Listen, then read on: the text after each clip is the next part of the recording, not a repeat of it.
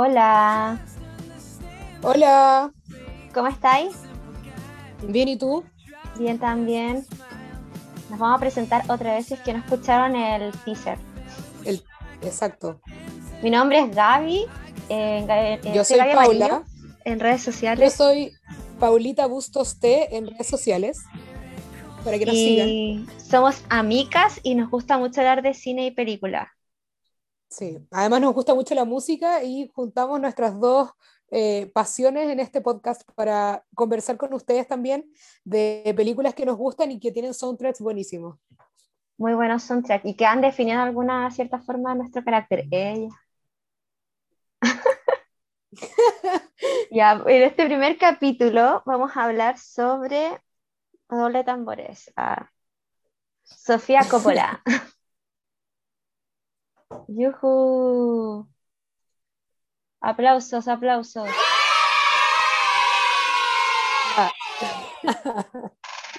Los niños del jardín infantil. Me robé los hijos de mis vecinos para que nos aplaudieran. Claro, secuestraste unos pendejos para que aplaudieran en, en nuestro podcast. No- no Coercionados. aplaudan, están. aplaudan. Bueno, este capítulo se trata, como bien dijo la Gaby, de Sofía Coppola, una directora muy bacán que estuvo de hecho de cumpleaños la semana pasada. El no? 14 de Sí. mayo. Exacto. Es y creo que Tauro. cumplió, cumplió 50 años. Así es. Así que este es como nuestro pequeño homenaje por su cumpleaños, que fue totalmente casual el homenaje porque se nos ocurrió mucho antes de, de hacerlo esta semana. Así que eh, feliz cumpleaños Sofía Coppola y gracias por tantas películas bacanes que, que nos has dado. No, no sé si algún día escuché esto, ojalá que sí. Eh, Oh, y que que nos sí, mande Gaby. regalo una De botella de vino. Sí, de sus vinos bacanes, que no sé cómo se llaman, pero son bacanes. Sofía Wine. Sofía Wines No, me di cuenta que que- la Gia Coppola igual tiene una viña, po. O igual hace vino. y el Francis Ford Coppola también tiene vinos, bueno, todos tienen vinos. Sí. O sea, yo podría ser como la Sofía Coppola versión chilena, o he pasado tres días enteros tomando vino. Regio, me parece fantástico. Un feriado muy, muy usado. ah. Ah, Ya bueno, pues, vamos, vamos a lo que nos convoca entonces. así es. Las películas del capítulo de esta semana son las siguientes. Gaby, redoble de Primero, eh, Perdidos en Tokio o Lost in Translation. Después María Antonieta y Somewhere, que si no me equivoco se llama en español como Un lugar para el corazón o algo así. Sí, algo así se llama. El nombre es muy penca en español, pero se llama Somewhere. Tan Así malo que- como Duro Matar en inglés, o sea, en español, España. La trampa de cristal. La trampa de cristal. Bueno, los españoles siempre cagan los nombres, así que no me sorprende en todo caso. El risas. El risas. El bromas. Eh, bueno, partamos con eh, decir más o menos de qué se trata cada película. Vamos a partir hablando en orden cronológico de cuando salieron. La primera es Lost in Translation, que salió en es. 2003. Eh, actúa la Scarlett Johansson, súper joven, como 17 años, y Bill Murray eh, como personajes principales. Eh, se trata de básicamente un actor que ya es como viejo y parece que ya no actúa tanto, que se llama Bob Harris y que va a grabar un comercial de whisky a Tokio. Por lo que pude investigar, en esa época muchos actores hacían esta weá porque les pagaban caleta de plata. Así que Bob Harris parte para allá para hacer el comercial, donde le van a pagar una millonada, y en ese viaje conoce a Scarlett Johansson, que es el personaje de Charlotte, y ahí eh, hacen como un bonding, así como buena onda, en donde los dos se acompañan como si en esa, en esa ciudad en la que no se sienten como que pertenecen en el fondo. Así que eh, eso, po, como que generan una relación que es como media platónica al principio y que al final se vuelve como más, eh, como al final, al final es como más física, pero yo creo que al principio es como súper platónica Como muy de amigos igual. como muy amigos que se acompañan, como que gente que está allá que no se siente como eh, que se siente fuera de lugar en el fondo. Así Claro. que ese es como el resumen de la trama. Gaby ¿Grabada en presenta la Tokio? siguiente. Ah, sí, grabada en Tokio en 27 días. Amo Ese ese es un dato. freak, es un dato freak que estudié esta semana. Muy Matea, yo no tengo datos freaks. Lo Es que yo soy la reina de los datos freak. Yo como que de repente de la nada salgo con un dato freak. El almanaque de que- este grupo. Exactamente. Muy bien. Bueno, la siguiente película, Gaby, ¿cuál es? María Antonieta o María Antoinette, como le dicen en, en las Francias. Bueno, María Antonieta es una película del año 2006. Eh, su dirección y guion es de Sofía Coppola y está inspirada en un libro que se llamaba, que es de Antonia Fraser, o Fraser, que se llama María Antonieta The Journey, o El viaje. A todo esto, y te voy a interrumpir con otro dato freak. Eh, de ese libro es una biografía como súper buena onda de la María Antonieta, porque en paralelo hay otro libro que también es una biografía de la mina esta, pero que lo hizo un weón, que no recuerdo cómo se llama en este momento, pero que eh, era como muy, eh, era muy, muy duro con la pobre María Antonieta, como que no la, la deshumanizaba caleta. Entonces, la, la Sofía Coppola como que no quiso ni cagando acercarse a ese libro y por eso eligió hacer la, la, la película basada en el libro de esta, de esta otra escritora. Bueno, igual es como súper patriarcal la visión antigua María Antonieta, porque es como que le echaban la culpa de toda ella, siento que el gobernante era el marido, no ella. pues. Sí, pues al final Sí. como que la culpaban de toda la crisis francesa y no era una culpa de ella solamente. pues. Claro. Bueno, volviendo al resumen, eh, el reparto de la película lo compone Kirsten Dunst, el Jason Schwartzman, que es el primo de la Sofía Coppola, eh, y la Había harto familiar ahí. No, sí, mucho familiar, de hecho, mucho, mucho familiar. La Judy Davis, Ripton, la hace Argento. Bueno, se trata de, bueno, María Antonieta, que era la archiduquesa de Austria, que la casaron a los 14 años con Luis XVI, que era el nieto del, del rey en ese tiempo, y querían casarlos para poder sellar una especie de alianza entre Francia y Austria, porque no estaban en muy buenas relaciones.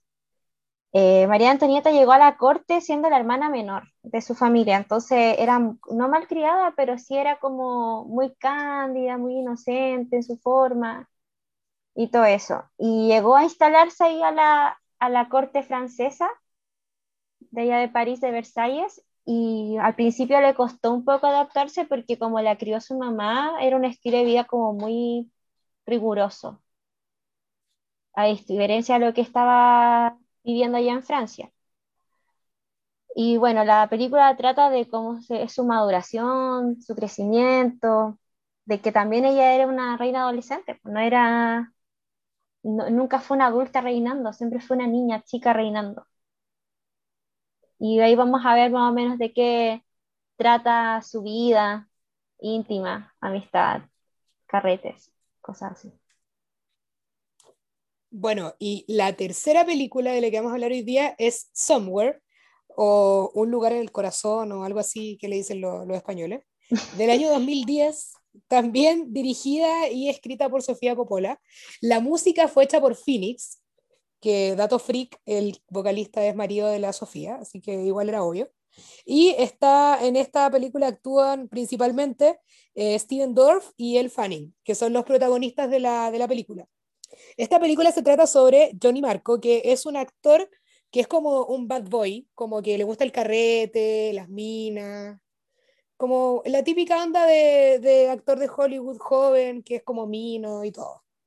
Y eh, está como en un punto súper alto de éxito porque está sacando una película y todo. Y eh, de un día para otro aparece su hija, su hija de 11 años que está interpretada por el Fanning. Y eh, en ese minuto a, a este gallo, a este, a este actor le cambia completamente la vida y eh, tiene que empezar a cuidar a su hija también, pues. Y él empieza a encontrar también un propósito en su vida. Bueno, más, igual más adelante vamos a, vamos a profundizar en eso, pero esa es más o menos la trama de la película Somewhere. Ya pues, partimos con Perdidos en Tokio. Así es. Ya pues. Más o menos. ¿Cómo partía? Partía con Bob Harris llegando a Tokio. En realidad parte con el poto de Scarlett Johansson en, primera, en primer plano. Buen punto, y con, con los calzonchos como color coral. Sí, que son como medio transparentes. Sí, igual es como icónica esa imagen así de la película. Sí, igual, dato freak de esa escena, la Scarlett Johansson no quería ponerse, no quería grabar esa escena con esos calzones. Como que le daba como cosa, porque igual era chica, tenía 17. Y la Sofía Coppola, para convencerla, como que al final se los terminó poniendo ella para mostrarle cómo se veía y cómo, iba, iba, a ser la, cómo se iba a ver la escena grabada. Finalmente la logró convencer y bueno, ahí tenemos esa icónica apertura de la película con el poto de Scarlett Johansson ahí en primera plana. Bueno, tenía 17, era muy joven. 17, era muy chica. Oh, estoy en shock porque sí. Oh. No pensé que tenía 19, pero igual chica, po. Por lo que yo investigué, tenía 17. Te lo puedo corroborar inmediatamente si quieres. No, sí tenía 17, porque si salió en el 2003 la peli, se había grabado como un año y medio antes fácil, porque después la postproducción mm, y todo ese tema. Sí, po. ¡Ay, qué chica! Y viene acá con 26 años, sin haber grabado ni una película. Bueno, esta, nosotros elegimos la vida del derecho, amiga, así que... Oye, sí, ese otro dato ficticio de nosotras. Sí, eh, yo, soy, yo soy abogada y la Gaby va a ser abogada coming soon. Así que soy nuestro sueño frustradora, nuestro, nuestro sueño frustradora es ser podcasteras y bueno, aquí estamos. Porque igual la vida del abogado es, es, bastante fome. Así que las películas y la música son nuestro escape. Nuestro super válvula de escape. Ya, pues partamos. Entonces, eh, Bob Harris o sea, ya, aparte de la escena de Scarlett Johansson en el hotel, Scarlett, esa Charlotte, estaba en el hotel porque estaba acompañando a su marido, se llama John, ¿no? no me equivoco. John, que es el hermano de Phoebe Friends. Sí, de hecho sí, hay ¿cuánto? actores de, que salen en Friends que aparecen en esta película. Va Giovanni, ¿cuánto Riviso, Rubiso, Riviso, algo así? Bueno, ya, era el marido de la Charlotte en la película. Y él era fotógrafo y estaban en Tokio porque él había llegado a grabar con una, o sea, con una banda de rock, sacar una foto. Sí, como una banda japonesa y el estaba como embalado y grababa y no sé qué. Entonces, la, eh, la Charlotte, que es Scarlett Johansson, como que se coló el viaje y estaba ahí en Tokio. Pero el problema de todo esto es que ella está, por lo que se ve en el principio de la película, estaba profundamente aburrida porque el cabro este andaba en su pega, obviamente, y ella no, no sentía como que encajaba mucho con, con, lo que él hacía y tampoco enganchaba, no, y tampoco aparentemente ya no sentía lo mismo que, que, que, sintió en algún principio, tal vez por su marido, entonces igual había un conflicto interno más o menos interesante. Lo mismo con, con Bob Harris, que, ah, bueno, al principio de la película, después de ver el poto de Scarlett Johansson, eh, aparece eh, Bill Murray o Bob Harris en la película eh, en un taxi así como medio perdido, como con, medio, como con sueño, y mirando por la ventana del taxi así como la ciudad, y, y, como medio como que desde el principio se nota que está incómodo en Tokio, según yo. Sí, como que lo que da a entender es que hasta un viaje pega nomás. Los viajes de pega igual son pajeros. De hecho, en esa escena suena como la primera canción, según yo en la película, suena Girls But Death in Vegas, y ahí en esa, esa ponen en el fondo cuando va Bob Harris en el taxi. La puedo poner unos segundos antes que nos bane YouTube. Claro, para que no nos funen, la Gaby lo va a poner como segundos y luego pueden escuchar la playlist que preparamos para este programa en Spotify, que ahí les vamos a dejar el link por ahí en, en el Instagram o, o, algo así. En la descripción del, del archivo. Exacto. Así que ahí la Gaby va a poner una, una muestra. Ahí está. No sé si se escucha. No sé si lo van a escuchar, probablemente tenga que pegarlo después, pero ahí va la canción. Pero igual. Bueno, y esta canción es la que suena cuando Bob Harris va en el taxi así como medio cagado sueño, medio perdido, medio incómodo y mirando las luces de la ciudad porque llega de noche a Tokio. Exacto. Así que eso. No hay mucho jet lag igual. sí, igual estas, las películas generalmente de, esta, de esta mina de la Sofía Coppola son como películas que tienen escenas súper largas y que hay de repente poco diálogo. Como que te dejan estar como solo con el personaje sin que el guan hable ni, ni haga nada. Que igual es otro, es un estilo distinto de hacer películas. Sí, pero, pero igual es como muy característico de ella. Sí, es verdad. Ya, pues entonces después de que Bob llega, bueno, se ve que igual tiene que hacer como los trámites propios del trabajo que le hayan encomendado, porque tenía que grabar la publicidad de un whisky. Sí.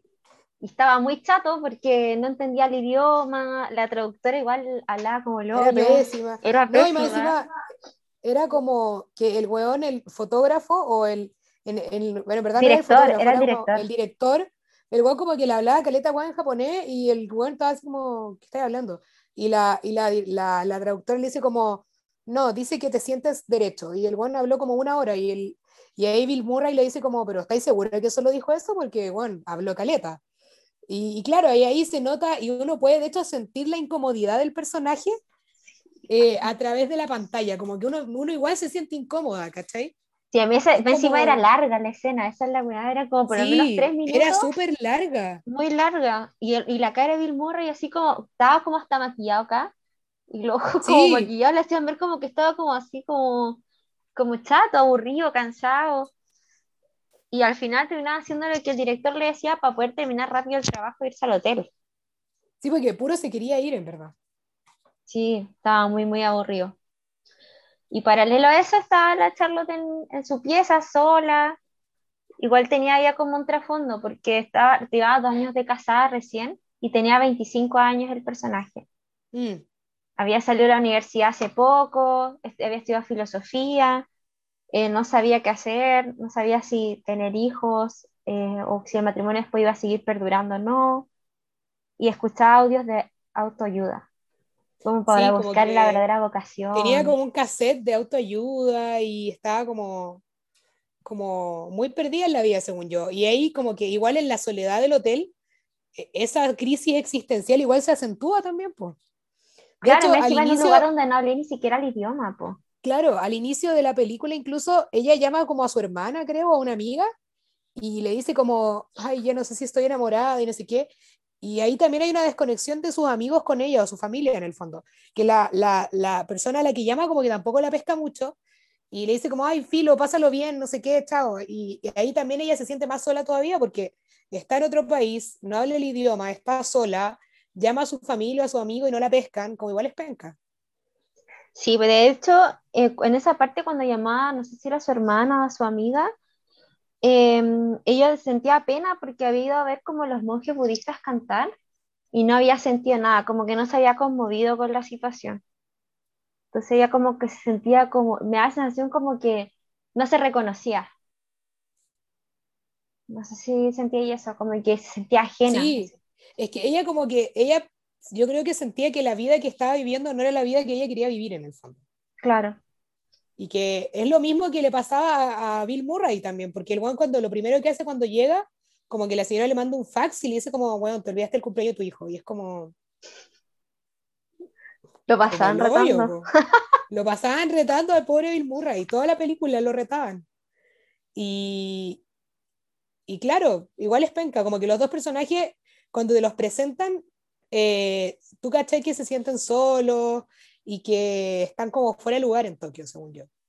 Sí, son solos, pues son personas solas. Mm. Y después, eh, ah, me acuerdo que hay una escena, eh, mientras todo esto pasaba, que como la, la Charlotte estaba sola, o sea, vagaba en el hotel, iba a nadar, iba así como a, a ver qué onda. Y entonces se encontró como con un grupo de señoras que era como, no sé, era un club de arreglo floral, no sé. Ah, sí, eran como unas japonesas que estaban como vestidas como con kimonos y weas, y estaban Sí. como haciendo como, una, como uno- unos jarrones con flores.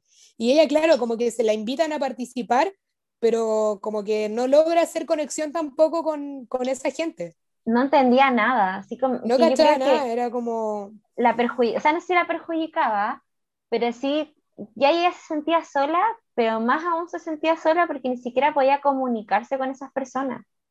sí. Ya verdad. entendía como que le pasaban los arreglos y la señora le decía así como, como le mostraba cómo tenía que ir y ella como que miraba y no sabía, Mm. estaba como perdida. Y lo mismo, Bob Harris, como que el buen como que ni siquiera recorría Tokio, sino que llegaba de la, de la pega a onda al bar. Y bueno, ahí en el bar es donde conoce a, a Charlotte. po. Igual la primera vez que la ve no es en el bar, sino que es en el ascensor. Claro, o sea, la, la Charlotte dice que ya lo vio en el bar, pero él la había visto en el ascensor, Él, había, él mismo le dice que la había visto antes en el ascensor. y que le había Y- sonreído. Igual eh, hay una escena que también es como súper como una imagen que a mí me quedó como muy patente de después la relacioné cuando terminé de ver la película en el fondo, que en el fondo, cuando Bob Harris va en el ascensor, va lleno de puros japoneses y son todos chiquitos. Y bueno, que Murray mide como dos metros. Claro, entonces ahí como que igual te, te, te hace notar esa escena que el guan no encaja, ¿cachai? No, pues y ella tampoco, ella es rubia. Claro, y se notaba. No es extremadamente delgada, como eran todas las japonesas en el ascensor. Sí, pues. Y había niña haciendo pucheros, me acuerdo, estaba como así. Sí. Pero eso, como que la película todo el rato te da como, como hints que los personajes se sientan solos y que no encajan ahí. Exacto. Y se conocieron, eh, bueno, en el bar, porque ella tenía insomnio, no dormía. Le costaba quedarse dormido y este y al Bob Harris igual, yo asumo que por el jet lag que es Bob Harris, pero la Charlotte tenía problemas para dormir. Sí, además que como que el, el, marido tampoco la entendía mucho, como que no, como que ella le trataba de hablar, pero el bueno estaba como en otra, como que no cachaba que estaba pasándole algo a ella. No, no cachaba nada. Y ahí se conocen y se ponen a conversar, así como cosas como triviales, y después ya se va. Y al otro día, si no me equivoco, o unos días después, se encuentran con la Ana Faris, con Kelly. Ah, sí, con la Ana Faris, que aparentemente era muy amiga del marido, y como que le empieza a hablar, igual como que se lo jotea un poco al gallo. Como que omite que está ahí ahí. Claro, sí, como que no la pescan. Y el guan como que después trata de arreglarla, pero ya, ya es tarde porque ya lo arruinó, ¿cachai? Entonces, em, ahí ella también eh, empiezan a juntarse más con esta mina y la, la, Charlotte se siente mucho más incómoda de lo que se sentía antes. Porque ya de partida ya no encajaba en el lugar, tampoco encajaba con los jóvenes que estaban trabajando con el marido y ahora más encima aparece esta mina que como que de la nada es muy amiga de él y ella no tenía idea aparentemente y la dejan fuera, también es como súper incómodo. Y ella era una actriz que estaba haciendo como una promo de una película en el hotel. Sí, una película que era con Keanu Reeves. ¿Verdad? ¿Verdad que supuestamente era con Keanu Reeves? Sí, decían que hacían yoga, que tenían dos perros. que, tenían muchas cosas en común. ¿Verdad? Me, me da risa esa parte. Ya, pues entonces después, ese día en la noche habían ido como a cenar con la Kelly. Sí. Y ahí ella como que ve de nuevo a Bob y le ofrece un sorbo de sake, creo que era sake, ¿no? Sí, de hecho ahí Bob está como, como, como en un traje y lo tiene como pillado atrás con unos perros. Sí, pues después de la sesión de fotos. Y el buen como que llegó y se fue así, chao.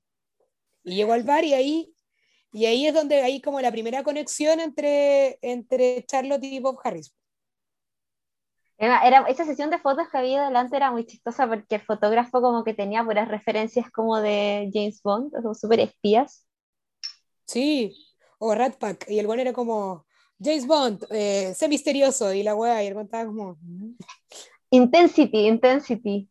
Intensity. Y después, y después en, la, en, la misma, en la misma sesión lo llama como el representante para decirle que se quede para un día como hasta el viernes, un día más para grabar un programa de televisión de allá. Y al principio el Juan como que no quería mucho, pero después, cuando ya conoce a la Charlotte, el Juan se arrepiente y llama al Juan y dice como, ya, sí, me voy a quedar y la guapa, quedarse más días también, pues. Sí, pues. Y después de esa reunión que estaban en el bar, el marido de la Charlotte le dice que se tiene que ir unos días a no sé qué parte de Japón, porque iban a hacer una sesión de fotos allá y que iba a volver el domingo. Eso dijo. Y no sé si es en esta parte o antes que la Charlotte como que sale a pasear. Eh, fue antes. Ah, antes. No, fue después, perdón, fue después. No, sí, mm. fue mucho después. Ah, ya. Oye, no, y me acordé otra cosa, que la Charlotte trataba de hacer como la pieza al hotel un lugar amigable con ella y le ponía dormitos así. Sí, como que... Y en esos adornos se pegó en el pie. Sí, porque trataba todo el rato de encajar, pero no, no, no le resultaba, era como súper penca. Bueno, y ahí conoce, ahí ya conoce a Bob Harris y baja al bar el primer día, creo que como el primer día que se queda sola, y ahí conoce a este tipo, y como que conversan, y como que, como que hay mucha buena onda, como que conectan al tiro, en verdad. Sí, y, ahí, y invita a salir. A juntarse, po. Sí, pues ahí empiezan a juntarse y a salir.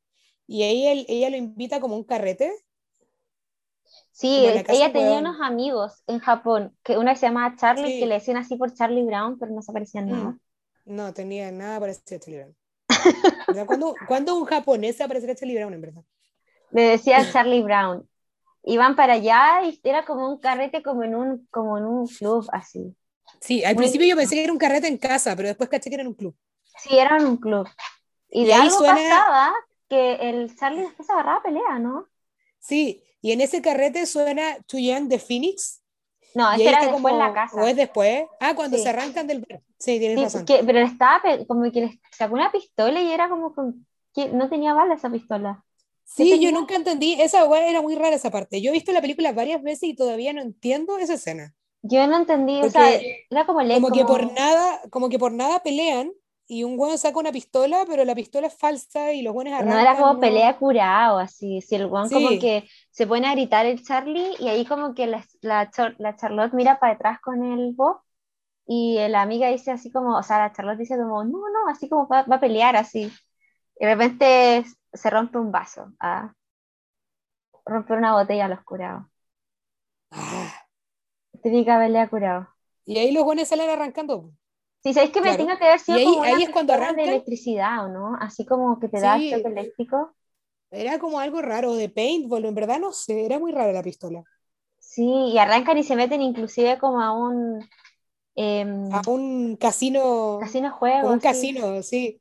Como un Happyland. Como un Happy Land, pero con esas weas donde apostáis. Sí, a mí no sé, era muy raro, era muy raro todo. Y Y, ahí ahí van arrancando, terminan en la casa de Charlie. termina en la casa de Charlie, y ahí como que el weón Bob Harris conversa con caleta de weones, y ahí como que se nota que la Charlie le está pasando la raja, y como que ve, ella mira a Bob y también ve que lo está pasando bien, y está como todo bien. Y de ahí viene la escena como del baile del carrete, y ahí suena Too Young de Phoenix. La que pusimos al principio. Exactamente. Nuestra cortina musical del día de hoy. Sí. No, pero esa canción es muy buena, y me gusta esa escena, en realidad es como de mis escenas favoritas. Sí, no sé es por qué, muy pero me gusta buena. mucho. Es muy buena, ¿no? Y lo otro es que es como extraño porque como que esas canciones me dan el 2003. Y era un feto el 2003. Mm. Yo era un feto también en el 2003. Era un feto, po, y no cachaba cómics, nada así. No, nada. Y la canción ya era como, no sé si hit, pero muy buena, sí, muy, muy buena. Sí, de todas maneras. Sí, y después, eh, como que van se van a un karaoke o en la misma casa donde estaban, tenían el medio karaoke o una pieza karaoke. Eso como que no. No, van como a los típicos karaokes como Sí, ¿o no? asiáticos, que tienen como una una pieza pieza. como sola que podéis cantar karaoke con tu amigo. Y como tomar copete. Exacto. Bueno, y ahí empiezan a cantar karaoke. eh, Charlie canta God Save the Queen de los Sex Pistols. Eh, Bob canta unas de, de Elvis Costello. eh, Charlotte canta eh, Brass in Pocket de The Pretenders y como que lo pasan chancho. Sí, yo creo que la parte como más wow es cuando el Bob canta More Than This de Roxy Music. Sí, Porque ahí todo el rato decía así como que, de hecho hasta la, él no cantaba More Than This, There is Nothing, y miraba a la Mm. Charlotte y la Charlotte ponía como cara de pena, así como que se sentía mal. sí. Y, no, y por alguna razón, cuando canta, la Charlotte canta eh, la de The Pretenders, como que mira todo el rato a Bob Harris. Y Bob como que la mira y es como súper tierna esa escena igual. Como coqueta. Sí, era como, no sé, como que le coquetea a Brigio en esa parte. Sí, ahí está sonando More Than This. Es muy buena esta escena. Es buena. Esta me canción es muy a- buena. Me encanta ver a Bill Murray cantando More Than This. No, y la canta con cero ímpetu, sí, po. No, cero, cero gana, pero igual la canta. Sí. Y le, le bajamos para que no nos banee. Sí, no queremos que nos funen. Pero todo va a estar en la playlist de- del capítulo, así que para que si se motivan con la música, la escuchen ahí. Exacto. Y después ya de vuelta a la casa, al hotel, ahí suena mi canción favorita. suena Sometimes de My Bloody Valentine. Yo sabía que esa canción te gustaba demasiado. Bueno, es mi disco favorito de los Two Gays. Sí, lo sé. Pero es que esta, esta película está llena de, de shoegaze también, como que... El que pasa es que la música de Lost Mm. in Translation la hizo Kevin Shields, que es el guitarrista Ah, de sí, pues es el guitarrista de... Tienes razón. Sí, entonces ahí se nota mucho. Sí, Mucho, mucho la mano de Shoegaze. De hecho, em, sí, todo el rato sí. Es muy shoegaze esta película. La estética, así como Es que todo todo, además, oscuro. otro dato freak de esta película es que el Francis Ford Coppola, que es el papá de la Sofía Coppola, le dijo como, weón, graba esta película en digital porque es el futuro y la weá. Y la, la Sofía no quiso. Ella lo quiso grabar como en cinta porque era como, le daba como un look mucho más romántico a la película. Y por eso eh, la película tiene esos colores y esa estética que es como tan bonita. Es hermosa. Que probablemente hermosa. si le hubiese hecho caso a su papá, habríamos perdido ese factor de la película. Sí, de, hecho es como, es de los 2000, pero tiene mucha estética noventera. Sí, es que eso yo creo que era lo que apuntaba también la, la, la Sofía, porque la idea era que se viera como con una estética noventera y que fuera como súper nostálgico igual. Así es. Y ahí después cuando llegan al, al departamento, o sea, al hotel, el Bob eh, acuesta la, a la Charlotte en su habitación y él se va a la suya.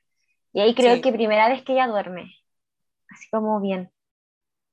Y después de ese carrete, eh, estaba la escena de la otra fiesta. Sí, pues ahí eh, Charlie los invita como a una, un carrete, no carrete, bar, no sé lo que era. Y la Charlotte le avisa a Bob Harris, como que le manda un fax o algo así. Y el buen se arregla y va. Y cuando llega a ese lugar, al final era como un strip club. Y habían unas minas bailando como en pelota. Y la Charlotte no aparece en escena porque aparentemente no había llegado. Y cuando ella llega, eh, le dice como, ¿qué onda? ¿Dónde están los demás?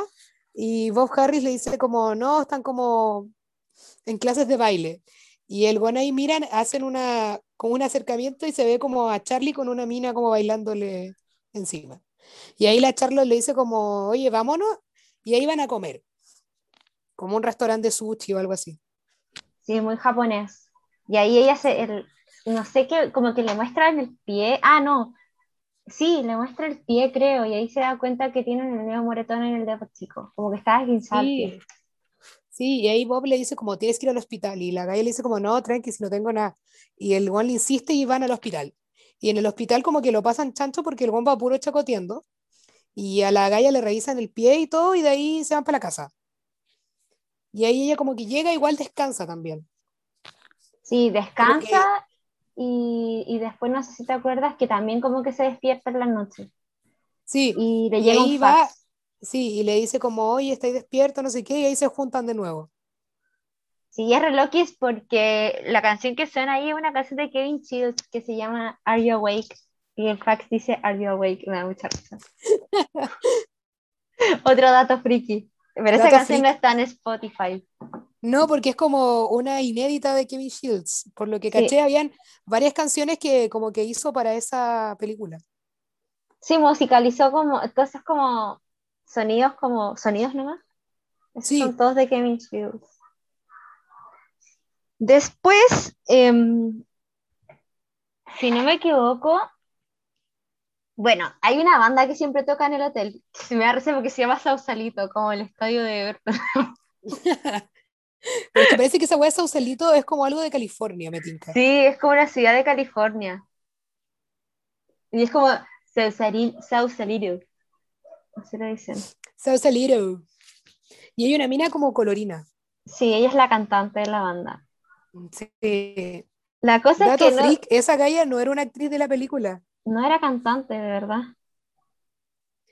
No, era una cantante como que estaba y como que trabajaba en el hotel donde estaban los buenos que grababan la película. Y a los buenos les cayó como bien y la incluyeron en la, en la película. Oh, amo el dato freak, man. Es demasiado bueno. Ya, y em, ese día, no me acuerdo cómo fue que pasó o cómo agarraron tanto vuelo que al final como que el Bob se terminó llevando la pieza a la cantante de Sausalito. Sí, es que parece que ahí había recibido una llamada como de su señora y como que parece que habían peleado un poco. Y Ah, ahí el sí, weón se siente como el pico y como que se va al bar y ahí como que la mina esta, la cantante, se sienta al lado de él y como que hablan y después el weón despierta en la pieza y está la galla como en el baño. Y el weón como que no, aparentemente no se acuerda de nada. No es muy buena porque el que despierta porque ella estaba cantando y como que hace así, se empieza a tapar así. Sí, Y ahí tocan la puerta, po, y la, la que tocaba la puerta era Charlotte. Exacto. Y ahí el buen como que se asoma y le, lo- ella lo invita a almorzar. El buen se asoma y le dice como, eh, sí, voy, pero ahora no puedo. Y ahí se escucha que canta la galla y Charlotte le dice como, ah, está ahí ocupado. Y el buen es como, eh, queda con cara como de póker y la buena se va. Y de ahí el buen se la encuentra en el restaurante y están como peleados. Y era un restaurante muy, muy caca porque tenían que cocinarse la comida ellos solos. Era como una parrilla japonesa o algo así. Era muy raro. Sí, venían como las, cosas crudas y tenéis que cocinarte a vapor, así. Sí, y estaban como peleados y como que lo pasaron como el pico. Sí. Y, y ahí llegan a otro lado o llegan al hotel. Creo que llegan al hotel. Sí. No, llegan al hotel y después la noche cuando estaban durmiendo sonó la alarma de incendio. Ah, claro, y ahí bajan y el buen le dice como, oye, me voy mañana y como baja. Y creo que después no se van a, a dormir, sino que se van a ver una película. No, la película fue antes. Ah, nos saltamos la parte No, de la ahí se van a dormir y de hecho cuando la vi por primera vez yo dije, oh, están terrible enojados. Así Sí, como se van a ir a la mala, ¿para qué? ¿Cachai? No es Mm. necesario. Pensé yo, pues. Oye, antes, eh, antes, antes, eh, o sea, no tan antes, en algunos momentos anteriores, eh, en un momento la, la Scarlett iba, o sea, la Charlotte iba a Kioto. Le dicen, Ah, no, sí. Alone in Kyoto, de Air. ahí es cuando va a ver a, lo- a los monjes. No, iba como como un matrimonio, veía como un matrimonio. ¿Te acuerdas? Y O sea, según yo iba como en el tren. Sí, Sí, iba como un, o sea, no era un matrimonio, no era invitada, pero como que estaba en un templo y había como una novia japonesa así con la carita pintada. sí, como que el, el, el, el marido era como re tierno y ahí como que la calle se queda, la Charlotte se queda como mirando a la pareja y es como, ah. Sí, era muy nostálgica ella. mm. Bueno, y cuando ya termina esa noche de la, del, del amago incendio, no sé lo que era, se va a la, o sea, a la pieza a descansar y al otro día él se va temprano. Mm. Y cuando él se iba, ella se estaba recién duchando y él le había mandado como un fax pidiéndole la chaqueta, que se le quedado una chaqueta. Y O no, ella la des- llama la por llama. teléfono y le deja como, una, Un como mensaje, sí. Sí. Y él, ella después baja a dejarle la chaqueta. Y ahí se despiden. Sí, se despiden. Se despiden como con un- dos veces medio coneteado, así como por acá. Mm. Sí. Y de ahí se despiden, el buen se sube al taxi, se va y ella sale como a caminar.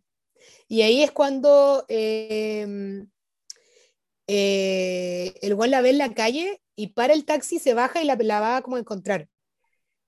Y ahí como que se dan un abrazo y el buen le dice algo en el oído, pero no sé, na- nunca se sabe qué le dice. Nadie sabe qué le dice, es un misterio. No, hay, hay caleta teorías de lo que le dice, pero no se sabe qué le dice finalmente y nunca lo han dicho. Le dice como, ok, y ella dice, ok, nada más. Sí, y están como llorando y, la, y el buen ahí le da un beso. Sí, Pero un beso muy malo, así como un pato.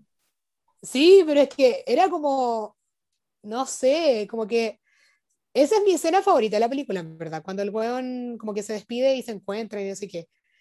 Y el beso como que, si bien es malo, igual es tierno, Es muy malo ese beso.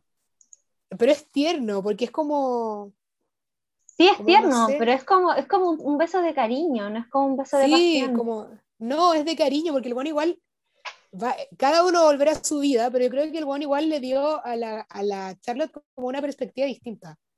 Sí, le dio como un mini sentido en esos días. po. Y como que ella se da cuenta que su vida no tiene por qué ser así, sino que todavía está a tiempo como de cambiarla, ¿cachai? Y él Sí, se da porque cuenta como que... él que- ya venía de vuelta, pues llevaba 25 años casado. Entonces ahí ella se da cuenta que no tiene por qué vivir así, como que no es necesario. Exacto. Y ese beso es como un beso de amistad, como que son amigos. Sí, yo igual lo tomé como un beso, de- como un beso cómplice, así como... Mm.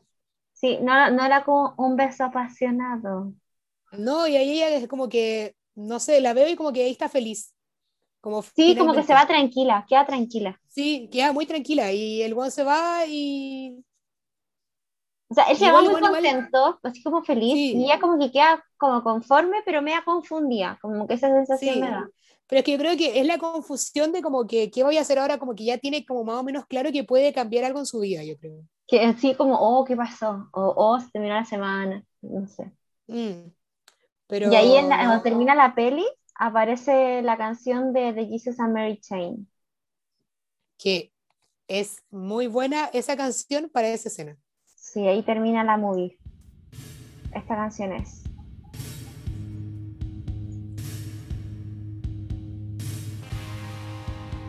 Esperemos que no nos baneen, por favor.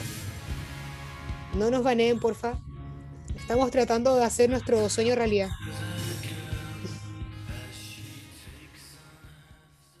Ya, pero ahí la pueden escuchar en nuestra playlist. Lo genial es que después él se va al como al aeropuerto y muestran imágenes de Tokio así muy nublado y con la canción y suena bacán. Así muy, Sí, muy es bien. bacán. Como que la estética de esa escena es muy bacán. Es hermosa. Y ahí En realidad yo termina creo que perdido en Tokio. esta es una película hermosa, según yo. Todo el mundo debería verla si es que no la han visto. Sí, o sea, es que pasa, por ejemplo, mucha gente la conocidas la han visto y me han dicho así como, no, me aburrió o, o no la encontré tan buena. Pero yo creo que es profundamente hermosa. Se ganó un Oscar a Mejor Guión Original. O sea, Y Bill Murray estuvo nominado a Mejor Actor. sí, también creo que la película estuvo nominada a Mejor Película, ¿no? Sí, también estuvo nominada a Mejor Película. Creo que, a ver, lo tengo anotado por aquí. Eh, sí, Mejor Película. No, es muy y buena. Mejor Actor. Es muy Mm. buena. Es No, y buena. que me gusta porque, por ejemplo, es una película en que Bill Murray no actúa de Bill Murray, actúa de otra persona. Porque siempre es como el cómico, el irreverente. Sí, es como una película seria de Bill Murray. Sí, es una película, el loquito actúa en la película. Bueno, de hecho, cuando lo han entrevistado, Bill Murray siempre ha dicho que esta es su como película favorita de las que ha hecho. Es que es muy buena, encuentro que es demasiado buena. Además que es como, como dos personas que en un escenario no parecido, no en Tokio, en otro así como en su ciudad normal, a lo mejor nunca hubiesen congeniado No, se nunca se habrían conocido, yo creo. Mm. y es bacán como, Como que es una película como- tienen cosas muy similares. Como esos encuentros que solo pasan como en ciertos contextos, como que en otro lado tú con esa persona ni cagando habrían conectado. No, olvídate, Nika, era un hombre mucho mayor, de otro Mm. círculo. No, no hubiesen encajado nada. No, pero muy buena, muy, muy buena, me gusta mucho. Ahora vamos a la otra peli, que es María Antonieta. Ya, pues, María Antonieta. María Antonieta, Como reina de habíamos Francia. dicho, actúa la Kristen Dunst, el Jason Schwartzman, y igual es como un dato freak que para mí al principio no me di cuenta cuando que sale la Asia Argento, pero fue como muy que chucha. Madame du Barry, po. Sí, pues. Madame du Barry. Bueno, Jason Eh, eh. es el, el- primo de la Sofía Coppola. Ay, acá tengo un dato freak. Ah, tengo un dato freak. Ah, ya, dato freak. Él es el hermano del. ¿Cómo se llamaba? Robert Schwartzman. Robert Ya. es el vocalista de Rooney. A mí me encantaba Rooney cuando era chica, una banda de California. Y él actúa como el hermano de Lily en El diario de la princesa. El, el, hermano de Lily, el que estaba enamorado de la mía. ¿En serio? Sí, él es primo de. Sofía Coppola. Y son hijos de Talia Childs, que es la Connie del padrino. ¡Pium! Cuático. Tremendo dato freak. Buenísimo. Connie Corleone. Ahí tengo tu, el dato, el único dato que conocía. Bueno, igual Jason Schwartzman tiene una banda que se llama Coconut Record. ¿En Es serio tiene una banda? No tenía idea. Bueno, amiga, esa banda musicalizó mi enseñanza media, es muy buena. Fantástico, voy a escucharla. Y escúchalo. Y él canta. Bacán. Yo caché que otro dato freak es que Jason Schwartzman subió como 12 kilos o algo así para hacer el Luis XVI. Sí, sí, estaba como, como grande. Estaba como gordito. Sí, estaba gordito. No, y aparte de que ser, de hecho que ella estaba gordito, lo hacía ver más infantil igual, como muy Sí, como más tiernito. Sí, lo hacía ver como niñito chico. Eh, bueno, démosle, porque ahora de- ya terminamos de hablar de eh, Perdidos en Tokio, que hablamos como una hora, porque nos gusta mucho esa película, chiquillos, por eso lo hicimos, mío. lo siento. Pero este igual nos gusta caleta, ¿no? El podcast más largo de la historia, ya. Eh, nada, pues María Antonieta fue grabada el 2006 y es la primera película que dejaron grabar en Versalles. Sí. Oh, qué gran película. Qué gran Muy buena. locación. La, la película ganó un Oscar a Mejor Vestuario porque, obvio, el vestuario es hermoso. Y, y bacán, pues, ¿no? Eh, está ambientada como en la época barroca y lo bacán de la película es que uno pone a María Antonieta como un personaje, como una figura mucho más humana y, no como una reina como que no está ni ahí, que es como toda, históricamente todo el mundo la ha conocido, como que es una buena que no está ni ahí con nada, que estaba súper desconectada de su pueblo. Y la típica frase icónica como que, que coman pastel cuando la gente pedía pan. Y, y eso, como que aquí la ves tú como una, una, una niña, es el final una adolescente que se casa a los 15 años con un weón que de la nada termina siendo rey de Francia como a los 18. Y una para la-. Sí, como que no estaban preparados para eso. Y de hecho, la escena inicial de la película es eh, eh, María Antonieta como viajando a conocer a su marido, que es eh, Luis XVI. Me encima viajando y Mm. era relojes porque tenían puesto una carpa en mitad de la frontera. Sí, como para encontrarse. Sí, pues y ella entraba a la carpa como la princesa o la, la archiduquesa de Austria y salía la carpa convertida en la delfina de Francia. Sí, pues, y le quitan su perrito. Sí, iba con un pug que se llamaba Sí, Mox. Y se lo quitaron. Pero Y después se lo devuelven. puede tener muchos más. Perros franceses. Perros franceses, exacto. Eh, y nada, pues ahí empieza la, la, como, podríamos ponerlo como el calvario de María Antonieta porque llega a un lugar que es como súper incómodo para ella. Sí, Porque por lo que se ve los franceses son súper distintos a los austriacos, uno. Y, Sí. y- y dos, llega como con una parada muy de... La gente como que no la acepta mucho porque es de Austria y es como, ay, esta weona que viene acá y no sé qué. La De hecho, no sé cómo se llamaba, pero eh, cuando ella llegó y cruzó la carpa y todo, y se encuentra, porque llega el rey, y ya estaba él, él, en ese entonces el delfín, Luis XVI, con sus hermanos, sus primos, no sé en quién eran, y la van a presentar. eh, hay dos señoras, Un- una es Mm. la Myrtle la Llorona. ¿En serio? Sí. Brígido. Ese es otro dato que no sabía. Bueno, Myrtle la Llorona y también es la, ¿cómo se llama esto? La de Transpotting, la que estaba casada, la que tenía un hijo con Spat. Ay, mi dato muy. Buena. ¿Cómo se llamaba pues la ahí- actriz? Shirley Ay, no me Henderson. acuerdo. Ella, ella, tienes razón. La Shirley Henderson. Ya, ella Eh, estaba ahí y todo el rato como que la pelaban, así como, Mm, mírala, esta niña, le decían, o sea, yo estaba leyendo y a la María Antonieta ya en la corte le decían como eh, 100 no sé cuánto, así como la perra austriaca. Sí, y era como una, era un juego de palabras en francés que terminaba traduciéndose finalmente en, la perra austriaca. Y claro, le costó caleta adaptarse porque nadie la quería al principio. Y además que tenían unas costumbres súper raras. Por Sí, ejemplo, la primera noche que pasa, la primera noche que pasa, eh, cuando despierta, como que hay caleta hueón en la pieza, así como para vestirla. La corte, estaban la- las mujeres de la corte ahí. Y era como, era súper incómodo para ella porque estaban como esperando que la buena que llegara con más alto rango le pusiera como la enagua o algo así. Y ahí Y ella la va empezando como a... Y igual ella va empezando como a romper esquemas porque empieza a terminar con esas costumbres que tiene la corte francesa también, po, Exacto. porque las encuentra como innecesarias. No, y aparte que, o sea, ya, espera, para cerrar una cosa. La canción cuando se conocía a María Antonieta con el Luis XVI Ay, esa y se es muy abrazaban, buena. Es la de The Radiohead, esa I Don't Like It Like This. Es muy muy buena. buena. Me, me encanta esa canción. Encima estaba nublado, entonces No, esa es canción día buenísima. nublado hermosa. Era perfecta. Es que esa canción es para un día nublado y lluvioso, que no estáis haciendo nada y estás mirando por la ventana. Esa es la canción que debería sonar cada vez que uno está así. Mira, la voy a poner ahí para que escuchen un pedazo. De hecho, se escucha como lluvia, po. ¿Cachai? Es muy bonita esta canción. Y como que me da, a mí me da como paz espiritual. hermosa. Sí. Y ahí nomás para a que no nos varen de amigos. Sí, para que no nos fue. Pero escúchenla porque es muy buena. Ya, pues Eh, entonces tú decías ahí que eh, ella llegó como a sacar muchas costumbres antiguas y raras que habían ahí. Igual ella tenía un Mm. cultural importante porque su mamá la crió como, o sea, no con, con, con austeridad en ningún caso, o sea, igual más austero que lo que ella estaba acostumbrada después en Francia, pero igual, por ejemplo, yo leí que a- ella se bañaba en Austria todos los días. La mamá era rigurosa con la higiene. mm. Y llegó a un lugar donde ni siquiera habían baños, porque todos sabemos que Es en que los no hay franceses eran, malos, eran malos para el agua los hueones. Sí, malos, po. Y, y claro, y bueno, de hecho, cuando ella llega al palacio, suena una canción de Apex Twin. Que No, es tiene un nombre muy raro, así como we- Win Win Drinking, no, Wi- No sé, en verdad no puedo.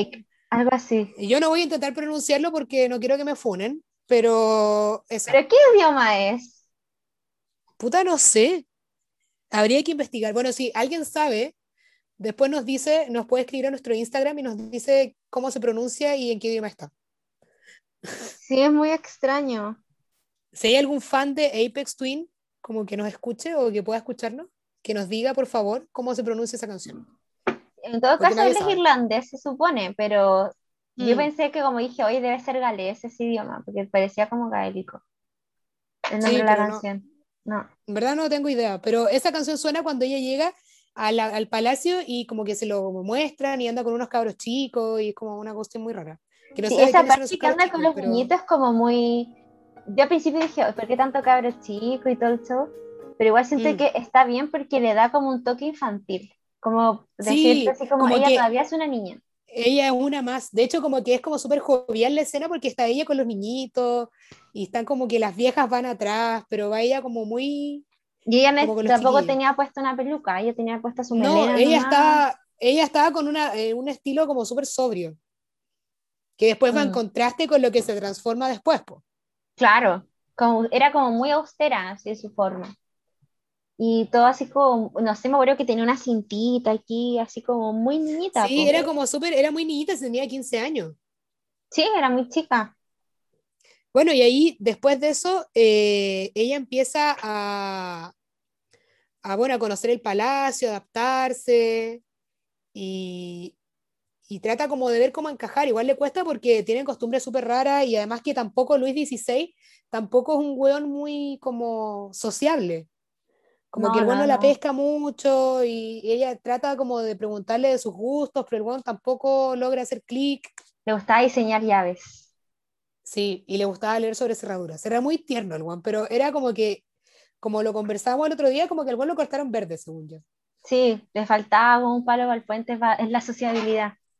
No, y Mm. así como, no, no sé, o sea, había veces que ella, cuando ya después que se casaron y todo, ella como que se acercaba así como para ver si el Mm. gallo le hacía un poquito de cariño y no la Mm. pescaba, así nada. Además que igual ella tenía caleta de presión porque su mamá le escribía para decirle como, oye, ya, pues cuando vaya a consumar el matrimonio, como... Tienes que embarazarte para poder sellar como el matrimonio. Sí, po, porque como le decía, tu posición es súper débil mientras no estés casada. No, y más, para más remate, se llevaba mal con Madame du Barry, que era la, la, la favorita del rey. Sí, pues que era como la, era como una prostituta, pero que el weón la tenía como con puras joyas. Que le había comprado como- un título, entonces por eso ya estaba Sí, en la po. corte. Sí, pues. Eso decían. Así que era como, bueno, y cuando se casan, que es como a lo que iba la, la, la chiquilla esta que era casarse, suena, em, suena, ¿cómo Creo que era llama? concierto en G, parece. Sí, no, esa concierto en G suena cuando están, cuando están vistiéndola, como la rutina diaria de ella, suena esa canción. Oye, no, y era recuático porque cuando estaban comiendo, ella pedía agua y había un weón como que tocaba como con un palo el suelo así, ¡ah! y gritaba así como agua, así no sé qué guay gritaba. Y servían agua y como que ella, ella está, no sé, ahí uno se da cuenta porque tenía costumbre a lo mejor de ella comer en su mesa y dejar todo ahí y ella servirse, ¿cachai? Y, pero no, Era algo, era mucho más independiente, como que ahí Sí, todo el rato la, la servidumbre estaba pendiente de, de, de ellos y tenía que mantener todo el rato eh, ciertas como costumbres que eran como súper incómodas también. No, y aparte que, no sé, la cuestión del vaso de agua, que ella tenía que tomar un sorbo y dejarse una bandeja al, al sirviente porque se echara para atrás y cuando ella quisiera agua volver a hacer el mismo ritual. Mil veces. No, igual era ¿cachai? era súper pajero el ritual, en verdad. Sí, súper pajero, súper, súper pajero. Ya, pues, y después de eso, eh, bueno, suceden otras cosas, como se ve como el transcurso de ella tratando de adaptarse a la corte.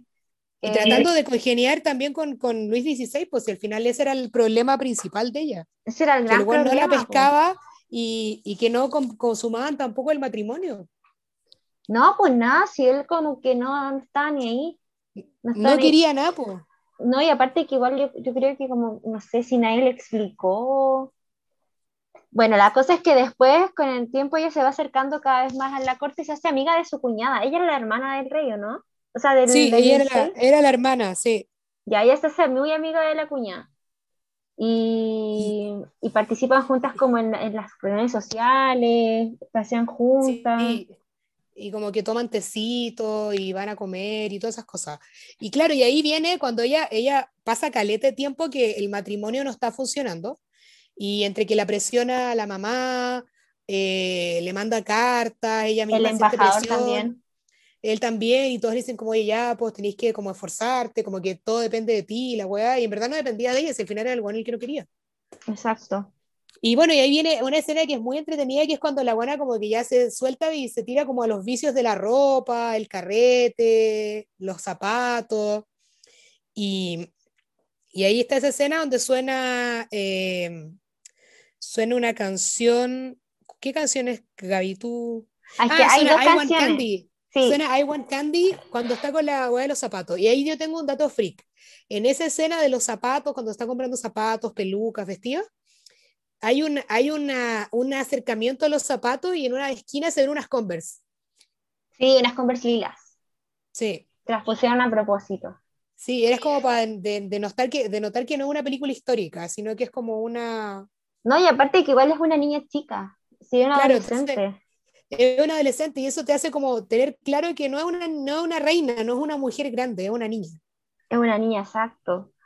Exacto, exacto. Y claro, pues cuando, con la- no sé si la indiferencia, pero el poco como, como interés del, del 16 la llevan como a juntarse con su amiga. y dedicarse a comprarse ropa, porque al final, bueno, la pesca, entonces ella se dedica a, po. la, a pasarlo bien nomás, al final igual es chica. Sí, a apostar, a comer, a tomar. Y hizo Igual amiga la empieza- duquesa de Polignac, Sí, que la ella la, la, ahí la conoce en, en, en la ópera. en la ópera. Claro, y en la ópera ella Ella- aplaudía y no estaba la Es que como que ella llega como a romper esquemas al final. Sí, Y bueno, ahí se hacen amigas y al final el, el weón igual se va, se va soltando y le va siguiendo un poco la cuerda a la, a la María Antonieta. Yo creo como que se, no sé, se- como que se va enamorando igual él. Porque cuando como ella, por aplaudía y él la miraba así como, oh, la niña que tierna, así, oh, qué linda ella, con esa cara como de buen enamorado, pues. Sí. Y yo creo que se estaba enamorando. Mm. Y después eh, invitan a la, o sea, no, ellos querían salir, querían como ir a una fiesta. Y se les mete la idea de ir a la fiesta de disfraces o fiesta de máscaras. Mm. Y ahí van todos, todos, todos. Las Calila, no mentira. La Va la- Calila, la, la duquesa de Polignac, va la cuñada, Va los cuñados, van todos. van el Luis. XVI también va. eh, y lo pasan chancho. Y ahí suena, bueno, en el carrete suena la, la canción Hong Kong Garden de Siouxsie and the Banshees, cuando están como bailando y pasando los chanchos. Es muy buena, es muy buena, porque otro día, como te comentaba, cuando salió Bridgerton, todos decían, ay, sale Thank You Next, o Bad Guy, con versión barroco, y todo así como, ay, qué, qué innovador es la cuestión, y yo así como, bueno, esto ya lo vi antes de María Antonieta. Sofía Coppola lo hizo primero, amiga. Lo hizo primero, ¿eh? Porque entraban al, al palacio y sonaba Hong Kong Garden en versión barroco y como cuando estáis entrando así como, oh, bueno, así como cachando el lugar, así. Y después cuando Mm. entraban a la pista a bailar sonaba la versión de estudio, pero sonaba como que el audio estuviese ahí, como saturado, cuando Sí. estáis como en un carrete, Sí. así sonaba, no sonaba como limpio el sonido, sonaba como con el bajo muy alto, como literal tuviesen un parlante con el disco puesto mientras bailaban. Y esa igual la encontré, Mm. No, pero uff, otra Era cosa. como muy carrete, como que eh, lo encontré muy bueno, en verdad. Sí, era muy bacán esa parte. Muy, muy bacán. y ahí después, cuando estaba sonando como Aphrodisiac de Wow Wow Wow, ella estaba hablando Ahí con conoce la- al, Claro, pues estaba hablando con la duquesa Polignac y conoce al conde Fersen. que es un chiquillo que estaba como parado en una, en una, joteándose una mina con un pilar y ahí como que se miran y se aman. ¿Y él era sueco? Sueco, ¿no? Sí. Sí, sueco, era sueco. Sí, y ahí ella le pregunta a la ven- quién era, y le dijo que era el conde Fersen y que era súper mujeriego. Y como que ahí como que se conocen, pero no pasa nada y de ahí ellos se van, como que... Pero él se da casa. cuenta que ella es la, la delfina. Sí, pues él, él Porque cacha, alguien dice así como, ¿es la delfina de Francia? Y ahí como que él cachó que era Mm. la, la María Mm. Y ahí ella se va y si el, el Luis y dice como, oye, ya vámonos, ya es súper tarde, no sé qué, y ella quiere seguir carreteando, pero todos se quieren ir. Y ahí se van para la casa. Sí, y cuando llegando a la llegan casa, a la casa, eso. les dicen que se murió el rey. No, que se estaba muriendo. Eso, que se estaba muriendo. Que tenía Y bueno, ahí se viruela. como una peste, viruela, De algo así. smallpox. Eso es viruela, ¿no? Es viruela, sí. Sí, eso. Y ahí el viejo se muere, echan a la, a la Madame Dubarry Con su mono. y con su mono y todas sus huevas la mandan para la casa y ahí coronan a, a Luis XVI, po. Y ahí suena Plain Song de The Cure. Ahí suena Playson, Playson. ¡Qué buena esa canción! ¡Qué buena esa canción! Me gusta un montón. Según yo, esta película tiene el mejor soundtrack. Sí, sí, sí. De las tres que vimos, esta tiene el mejor soundtrack. Sí, esta tiene el mejor soundtrack, es demasiado buena. No, y es como, es, es muy celestial. Mira, tírate un pedacito. Acá voy.